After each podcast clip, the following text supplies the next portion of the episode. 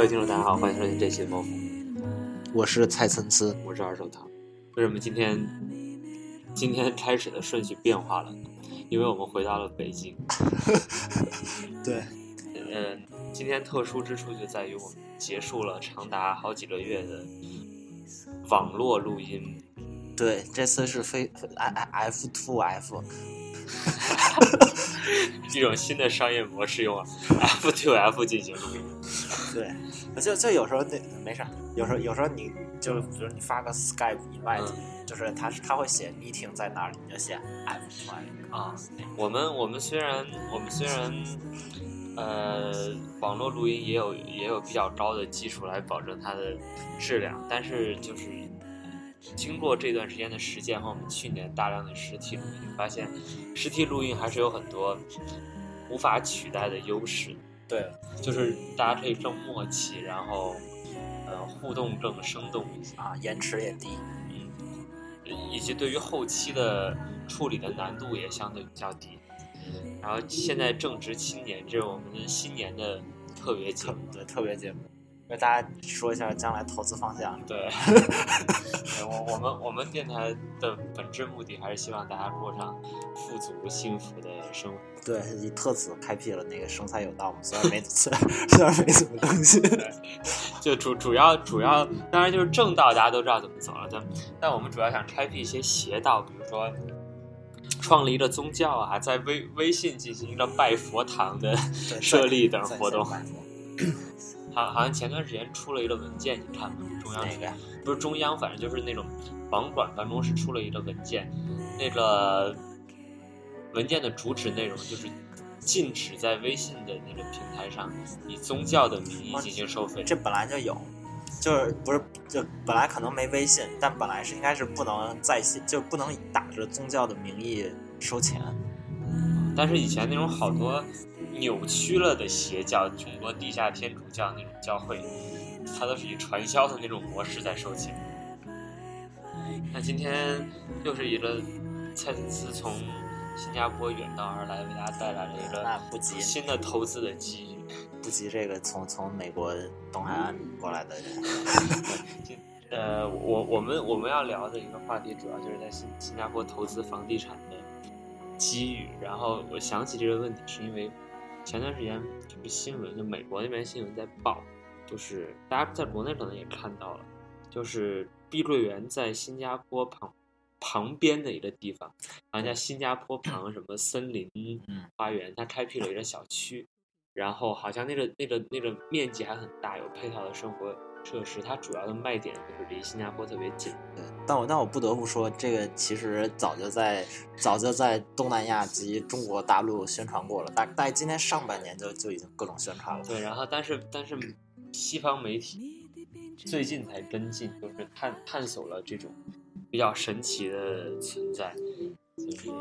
嗯，我我们先来聊一下这个，首先聊一下这个比较特殊的地产的情况吧。介绍一下。其实，其实，其实这个东西，这个东西在中国，中国已经有了，就跟就跟你住在北京，但是却在啊东那个河北买个房，或者或者你住在上海，你你工作在上海，但是却在嘉兴买个房，其实是差不多的。然后但 但是但是新加坡，新加坡，新加坡原来房不是特别贵嘛，然后大家就想，我离马来西亚这么近，然后其实也有很多马来西亚人每天。每天实际上是从那边过来的，于是，于是这个碧桂园他就找了一个空子，在那个新山那边，介绍一下就马地理构成，就马来西亚不是就是新加坡的北部有一个通往马来西亚的关口，嗯，然后在那边出关了之后，有有一片海，然后过过一阵儿有一个岛，嗯，然后碧桂园就在那上面建了一个小区。碧桂园整体的一个开发的模式其实就是。有一点这种，因为它，它，它整体就是感觉它是在那种城郊一点的地方，对，然后买，就是买巨型面积的土地，然后大规模的投资房产，然后在之前一些年，它这种模式，我觉得可能是沾了城市化的光，然后就是收益各方面都非常好，所以他现在想，可能是想。把这个模式复制到新加坡去，那个那个地方离新加坡有多远那地方我自己没去过，不过不过按他宣传来说，应该是就是直线距离，直线距离大概在两三公里。但我我觉得，如果你要如果你作为通勤的话，现在还不太现实，因为因为他那个关口目前还没有一个特殊通道分给他，就是说就是就是意思就是说，如果我早上要过去的话，我还是相当于要要出要出马来西亚进一趟新加坡，你稍微介绍一下具体的背景啊。就具体的，就马来西亚和新加坡的往来是一个什么？马来西亚，马来西亚，新加坡这个城市特别小，然后它它它陆路，它陆路出去就那就几个关口，都是去马来西亚。然后比较大的一个就是就是那个新山的那个关口。然后然后有好多马来西亚人，如果在新加坡工作的话，他们早上会骑摩托或开车从那个大批大批涌。他那个交通的。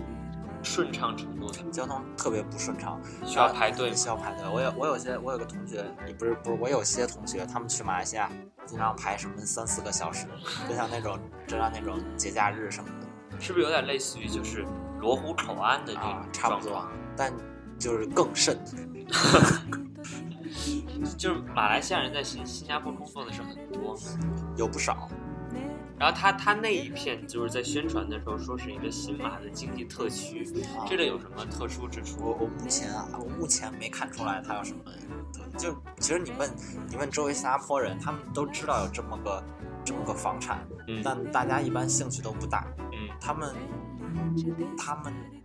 就是，我觉得他们比较保守。比如说，我如果有钱了，我宁愿在在家里，或者说我等排号，我让我孩子买一个那个 H E B，就是他们的经济适用房，或者我攒钱买个 Combo。他觉得我没必要，我没必要跑到跑到马来西亚去。这个这个新加坡房地产具体的政策状况，我们等一下细细谈。我先说，你接着说那个房产的碧桂园。碧桂园现在其实应该已经建好了。然后它有一些，它有一些基建什么的，是找的中国公司什么，嗯，比如中国中华为啊，什么中国电信，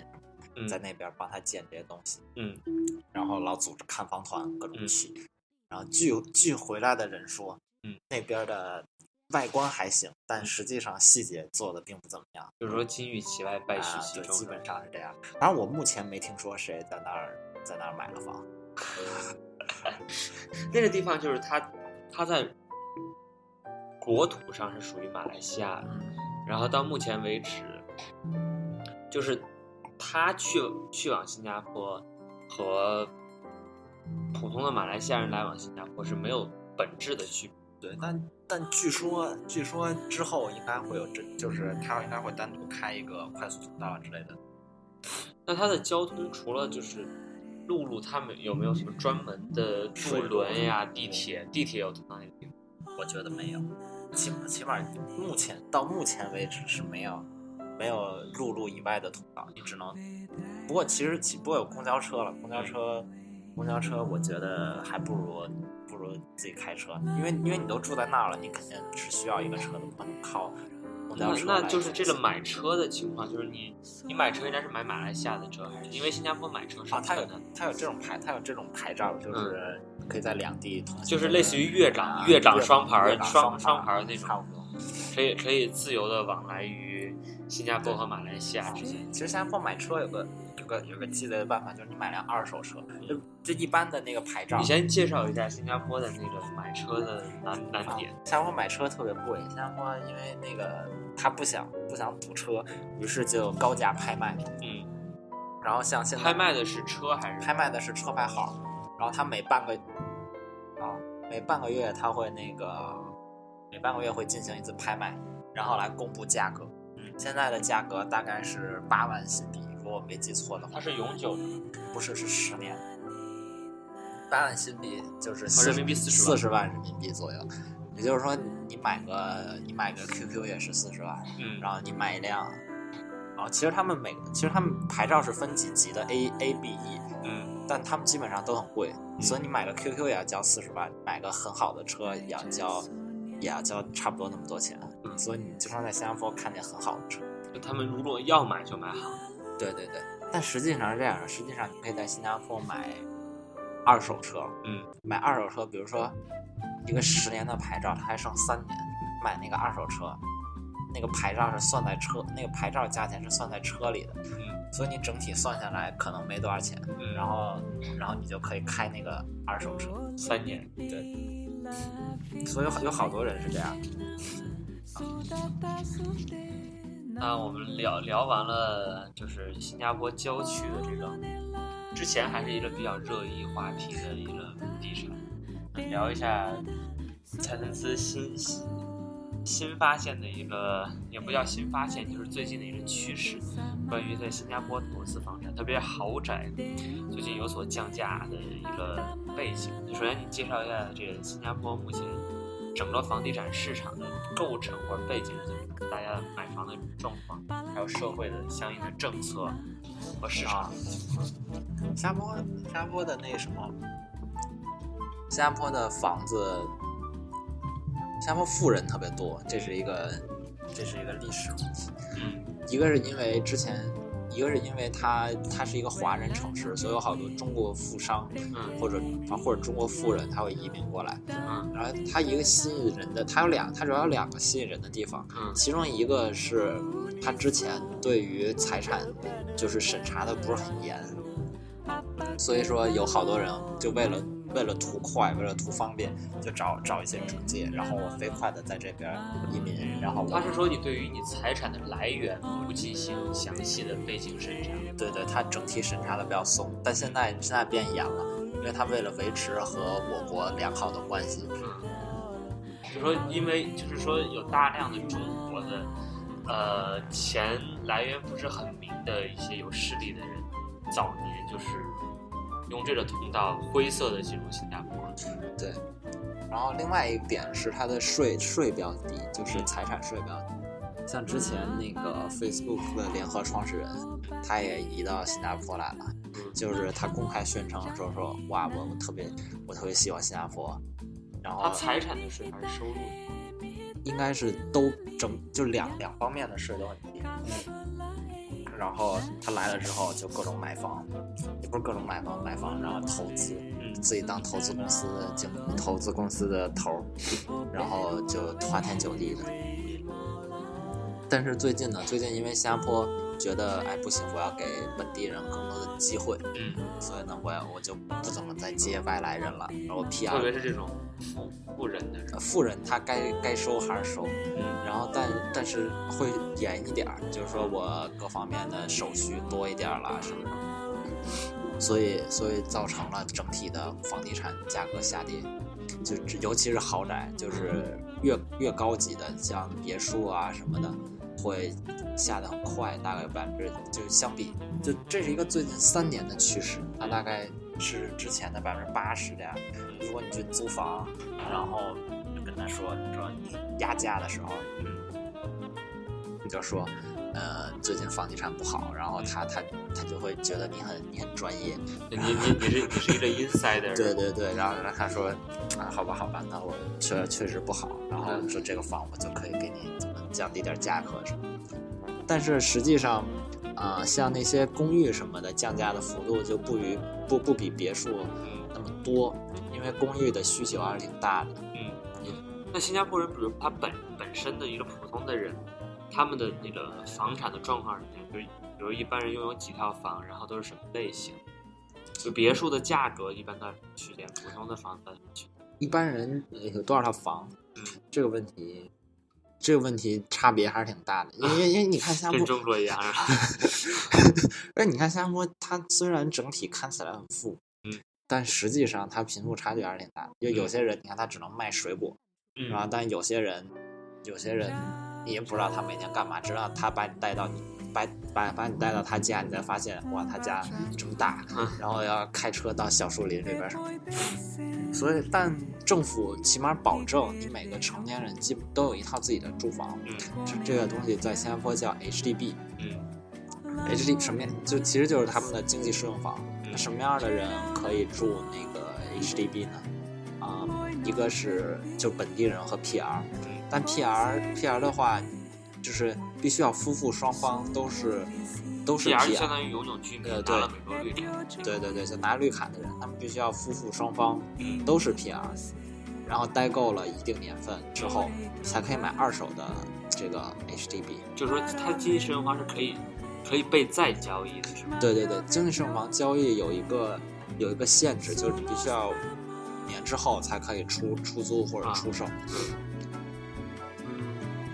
这个是这个是永久居民，除了永久居民之外，公民嗯公民的话，他是需要可以买新的新的房子，但新房需要排队。嗯排队是怎么排的？就跟就跟他这个跟新加跟北京的那个车牌号差不多，就你把自己放进去，然后然后就排呗，指不定哪天就轮到你。他是他他是说他那排队是严格的，就是说就是说先来先来后到，还是说你先进去排，然后那个他有一个类似于彩票的东西，抽到你就算先来后到，先来后到。但是当然是这样的，它是按人种，它是按人种先来后到的。嗯新加坡华人比较多，然后还有一些印度人、马来人。然后像华人的话，你现在排可能要几年之后才能拿到一个新房，嗯但如果你是印度人，你可能两两年差不多就能住上了，因为他排队人比较少。但我有一个我有一个同事，他就住在市中心的一栋 HDB 里边，嗯今年刚搬进去。嗯然后他大概他说他说我排的时候前面只有两家，然后但是那个但是但是那个华人之前就还有十家，所以这也是分人种。嗯，那个房产的价格是那个房产就是每个人都能买得起的那种价格，嗯，就我感觉一套下来几十万这样，他们这种买房是贷款买房还是贷款买房。还是要贷款啊？不是，不像华人很多现金直接对对，华人这个这个太太富了，太富了，他们。啊，这 HDB 其实 HDB 离我们还是挺远的，而且它也不怎么投资。嗯，就它它五年那个就是说它流动性上限制还是很高的，对，就然后并且对对于你本身购买者的身份就政治身份是有要求的。然后、呃好多人好多人在买 HDB，好多新加坡人啊在买 HDB 的时候，其实是抱着投资的念头，因为有些房子地段比较好，他分到了之后就会好好的装修，嗯然后等到第五年，五年过后，嗯，五年过后之后，他立马一租就可以租很高的价格。它整个年回报率大概一般的来说，新加坡整体平均是百分之五，嗯就是说啊，二十年回本。对，就是说你租一年，你可以把这个房子的百分之五挣回来。嗯，那百分之五是一个就挺适中的数，就是正常你如果很有钱的话，你你预期一个风险比较低的投资大概有百分之六左右，这是一个。其实我我觉得在美国可能就百分之六，如果房产，相对它风险不是不是很大。就像像这种其实是发达国家一个平均水准，嗯，然后像像中国就比较低。当当然中对中国它它这个收益的方差比较大，对对，但它它可能整个 overall 来算，它的收益可能不会太高，但是在一段一定特定的时间内，是还是很很可观的。对，而且中国它毕竟毕竟大家有这个这个念头，就我一定要我一定要买个房，嗯。所以说它虽然租的不高，但它卖的高就行。那就是说，那个 HDB 是所有人都能买。HDB 只有公民和那个 P 呃永久居民可以买，像外国人的话，大家投资一般说的是买公寓，公寓就是这种比较高级的呀，什么、呃装修又特别好，拎包入住。那比如说新加坡特别就李光耀他们家也住 HDB，不是李光耀他们，李光耀有个有别墅，不是我的意思就是说他特别富的人，特别富人他不让，对就，刚这个忘了说了，特别富的人，特别富的人，当你当你还没有 HDB 的时候，嗯你的收入就达到了一定的程一定的程度，你就不让你就不让买这个房了。就是你，但是就不够资格去参加这个团队了，是吗？对对对，他这个这个上限是多少？上限是多少？我我还真想不起来了。啊，可能在，反正不是，反正不低，上限还是挺高的。不是说普通人一毕业找个稍微好点不是说不是说你进了投行你就买不了这个这个 condo 了，那肯定不是的。但是我记得，反正一百一百 k，一就是个个人一百 k 一年收入一十万新币是吧？啊，还是还是可以买 HDB 的吧？嗯，这个这个可能不准，我需要到时候回去细细查一下。细查一下，细查一下。反正我觉得一般来一般的毕业生是不需要担心这种事情，毕竟如果你真的有那么多钱了，你可你可能就看不上 HDB 了。你可能就就就可以就可以加入温州炒房团的 对，追寻世界的足迹了。就可以在圣淘沙买一套公寓，天天看着海思考人生，开淫乱 party 是吗？就开游艇，游艇脏趴，游艇夜趴。你接着说外国人，外国人，外国人最近买的比较少，外国人最近买的比较少了，所以他，所以他的价格降低了。嗯然后最近我听说，我有些同学，他他那个毕业了，毕业了之后进了房地产公司，所以呢，他们目前在积极开拓中国市场。嗯然后，但在这那天他跟我说，他这面临一个问题，就是说，呃，如果你你来中国，嗯你跟一个人说，啊、说你来我们来新加坡买房，那他就会问，那我为什么不在美国买房？我为什么不在英国买房？因为相比来说，我在欧美买房可能还要更便宜一点。嗯然后，当新加坡失去了这个啊、移民政策门槛低的这个标这个这个这个优势之后，它实际上处于一个比较不利的位置。就它买，就是如果你买房本身会会带来就是你移民或者其他方面的优势嘛，在新加坡而言，如果你有一套房，肯定是对你移民有帮助的，嗯，但它不是一个不是一个是一个确定的决定性的就是你投多少钱一定就行。对对对，曾经是可以的，现在也不行。我觉得好多国家曾经都可以，但完全都被对，就就我觉得就是因为我们扩张的步伐太快，就是我们虽然先不能在政权政策上嗯占领你，我们可以先从人种构成啊占领你。那那就是现在，它整体的，你应该说豪宅下降的比较比较就，就是别墅啊，别墅之类的。就整个新加坡它别墅的供应量大，因为它它如果是一块这么小的地，然后人口又相对于密集的话，我我不知道它的别墅，别墅，别墅，我觉得它现在就是它的 turnover，就是它的换换手率，对它那个那个率比较低，嗯因为因为别墅产权都是九百九十九年，就是你买了之后就不再就就这这块地基本上就是你的了。啊，新加坡是这样，就我问的问题就是，新加坡的是不是和很多欧美国家一样，如果你买别墅的话，真正值钱的是那个地，而不是那个房子，也是这样，是吧？对，因为你看那些别墅，其实房子都挺都挺破的，就是都都挺老的，因为它可能从新加坡刚建国的时候，嗯那个房子就开就建了，可能最后只是不是不断在翻修而已。嗯所以说他们现在卖，他们实际上是在卖那个地，嗯然后加上他这个好多人并不想要，其实他觉得我我买这块地没什么用，我只是想要一个足够舒适的房子。嗯然后如果买你这个，我还得重新盖房啊，什么什么，嫌麻烦。这也是一个别墅最近价格便宜的原因。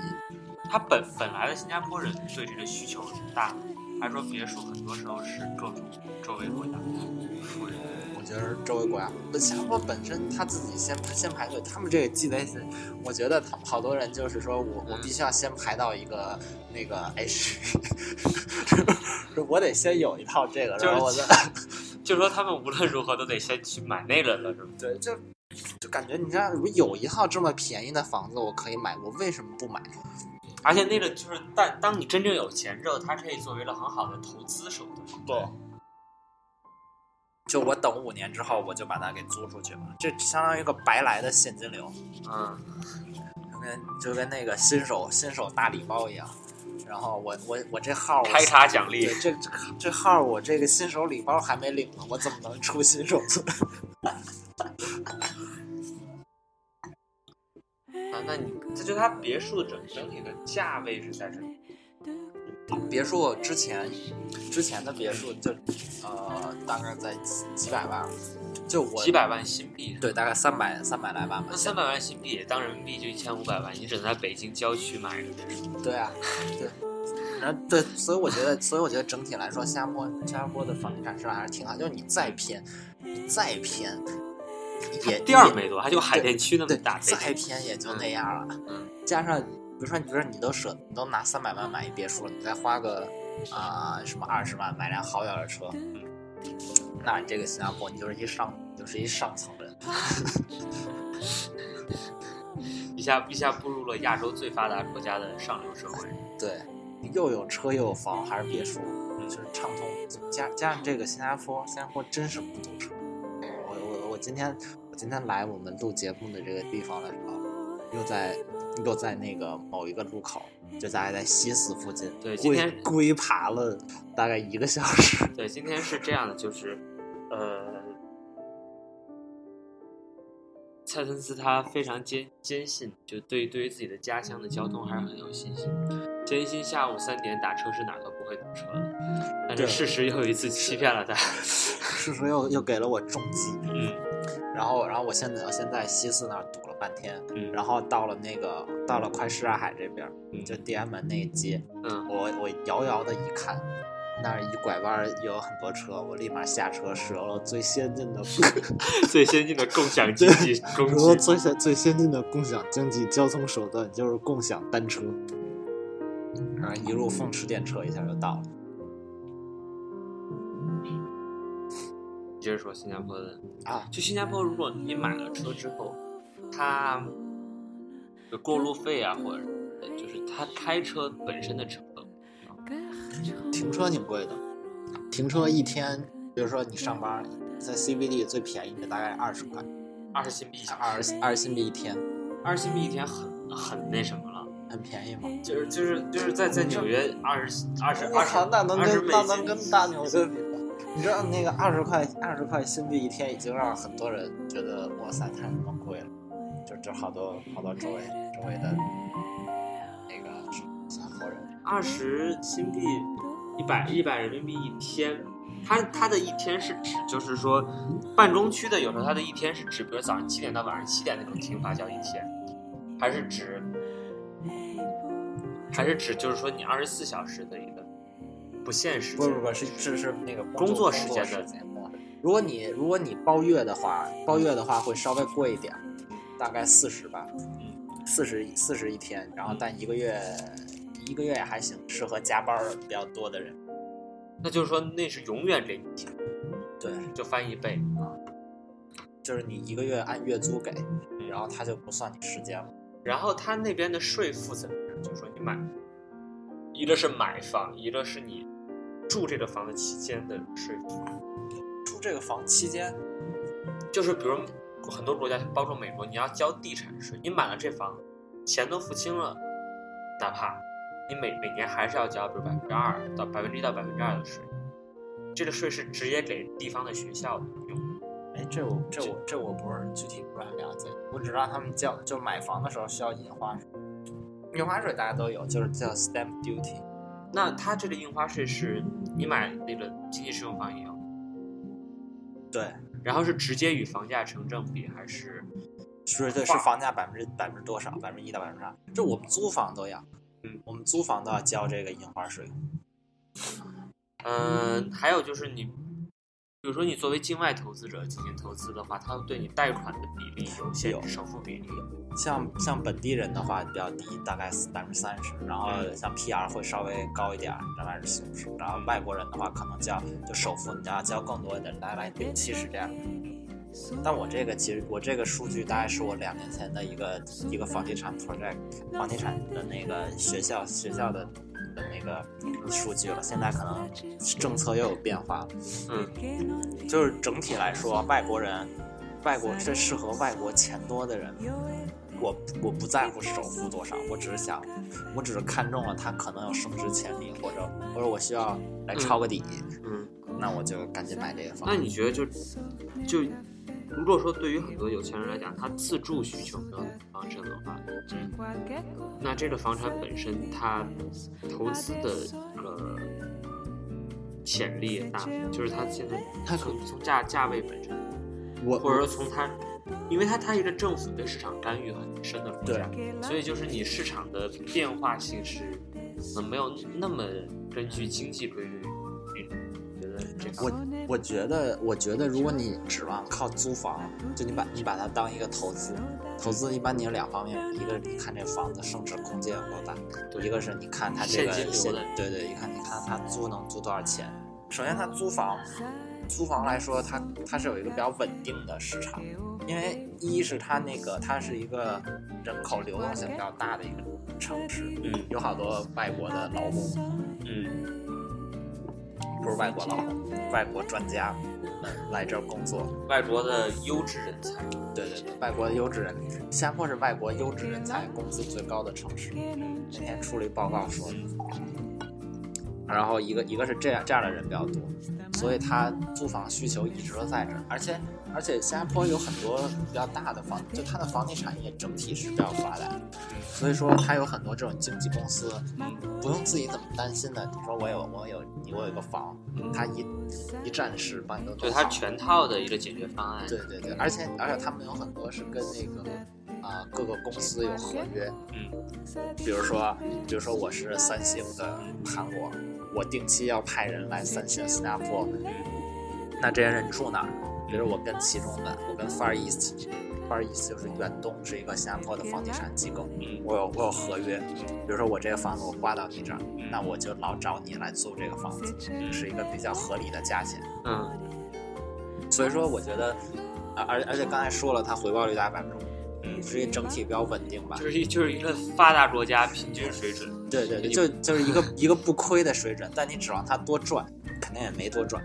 然后另外一个是一个稳健的投资。对，另外一个是你说这另另外一个是这个房子的升值空间有多大？升值空间还是挺大。首先是它已经降了三年了，它降的比例有有有多大比例？它它降的比例，我觉得如果是别墅的话，大概在百分之二十，就嗯平均来说，我觉得大概百分之二十是有。嗯然后如果是公寓，就是 condo 的话，大概是百分之十左右。嗯，那那这这两种房子，它就如果你要涉及买卖的话，它整个流动性会有限制，就它没限制，就这两种房子，就是这两种房子在最初就是其中某一个目的就是让外国人投资用的，所以说它在流动性方面的限制会比较少。嗯。就是，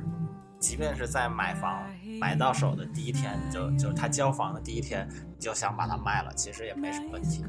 没有说我最低要在这儿住多少年。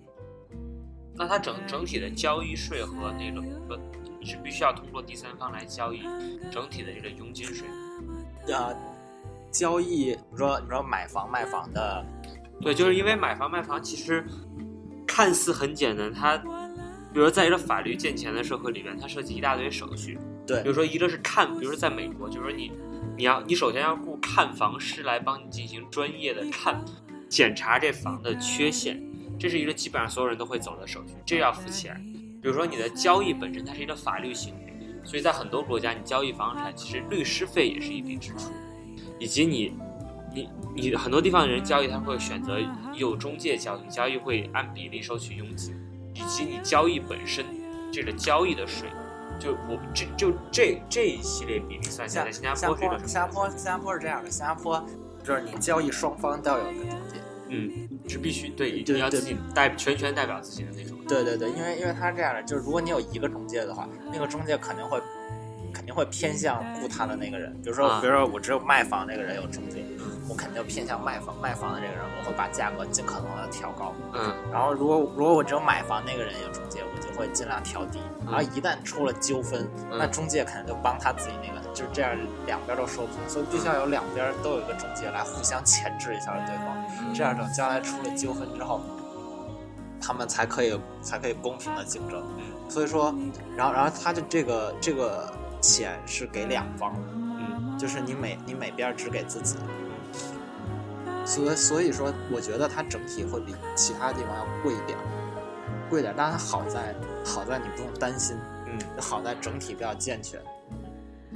交易本身有税吗？还是有有？二手交易有二手交易有税的，但如果第一个的话，就是房产税了，就是然后印花税、购置税。其实你要看了，就是很多时候，我觉得，我觉得在美国是，它它法律里面有特殊的规定，就是说它它自由市场主义投资，你交房的税，除了交易本身来讲，很多时候那个那个税是因为你你卖出去之后你挣钱了，你挣钱它那那个收入税，而且你是纯靠资本运作这种转对，这收入税的税率是很高的。那比如像在美国，它有那种哦相关法律税，它能，比如说你把你挣的钱又用于一项投资，嗯，那么这个税可以延迟交，等到你下一笔投资，那你可能把下一笔投资挣钱又投，所以很多时候这个税能一直 defer 就就推迟下去。这个东西，这这个东西就在就算在你收入里边了。新加坡收入是这样，新加坡收入是你自己自己报的，嗯，就是就是说，即便即便我即便我现在拿工资，但我实际上目前还没交过税，嗯，我是在今年年底的时候，我把我今年收入一并报给他，嗯，就是其中有几项，比如说我工资收入，嗯，然后或者他会问你有没有其他收入，你炒股。自己做投资，你的租金这些都算你收入，你要老老实实的给写。然后他他通过政府的一个什么什么方式系统对对对，然后给你计算出一个你要交多少税，然后你老老实实的就交了就行。那他就不是说在你发工资的时候，你的工资就已经少了。对对对，他是你先拿到，然后一整年了再再交给他。那还有一个问题就是说，我们就是你除了投资行为呀，如果你自住的话，买房的话，你整体生活，比如说在签证上、在上学上、在其他方面，它能不能帮你配套上去。就是对对于对于这种外国人的，就是就你外如果外国人买了一个房，他应该是可以申方便申请一个什么什么签证，嗯，然后特殊的，对对对，然后然后一般你买房的时候肯定想申 PR，或者就是永久居民，他在你申请永久居民的这个这个方面肯定是有很大的优势。然后一般来说，你有了永久居民之后，你你的上学，你的上学就相对有了优势。嗯，然后像新加坡，新加坡上学的话，如果你买公寓，一般你就会去国际学校，然后是很贵。国国国际学它的国际学校是什什么概念？是好还是不好？国际学校好坏都有，但他们的一个一个特点就是比较贵，然后还有一个还有一个特点就是他们的他们的英文一般口音比较轻一点。就不要那么强的新加坡口音。对对对，然后其他还有国国际学校整体比较贵，像好的像新加坡好的中学，像华中，还有来福士中学，他们都有自己的那个国际班儿，国际国际部，华中有个叫华中国际，嗯然后然后像还有一个还有一个叫叫 ACS。嗯 ACS 叫 Anglo Chinese，Anglo 就是英国的那个 Anglo，然后就是，然后就是就是英国来的时候建的这个学校，它有一个国际部叫 ACSI，也特别特别好，基本上是国际部的顶峰。它的医疗是什么样？医疗制度它医疗是什么样的？是美式的那种保险，还是说国家有？它医疗是你不买保险，基本上你就看不起病那种。一般你需要，一般如果你在那工作，你会有一个公司的保险，然后你在那上学有一个学校的保险，但除此之外，最好推荐你说买，最好推荐你买一个大病医疗保险。对，就新加坡其实是类似于像美国一样的这种，就是说，医疗是一个自由市场的行为，然后你需要买保险来支付，而不是像就类似于社会主义的对对，那种医疗不。像现在大家吵得比较凶的那个问题，户口问题，就是它整体看病很贵，看病很贵，但是服务很好，就是我觉得是一个比较比较比较正常、比较健康的模式吧。行，我们想想还有什么？政治、经济、生活没有了，发达哪下如果？朋友们要，如果朋友们要咨询，应该怎么样？那我贴出我的二维码。我 我们可以给大家分享一个，可以给给大家分享一个，可以给大家分享一个那个比较全面的呃买房指南的啊，指南，是不是？对，我们可对以通过我们而我有我有一个我有一个我有个小伙伴，他就是搞这个的。并不是为了吃回扣，对，这也没回扣这。这是秉承着我们一贯的宗宗旨，为了给大家带来新奇的知识理念，开眼看世界。appetizer。那我们今年最后一期节目，我们已经要不要脸的算法，我们两周年了。啊，对，两，对对对，好，祝大家新年快乐。大家新年快乐。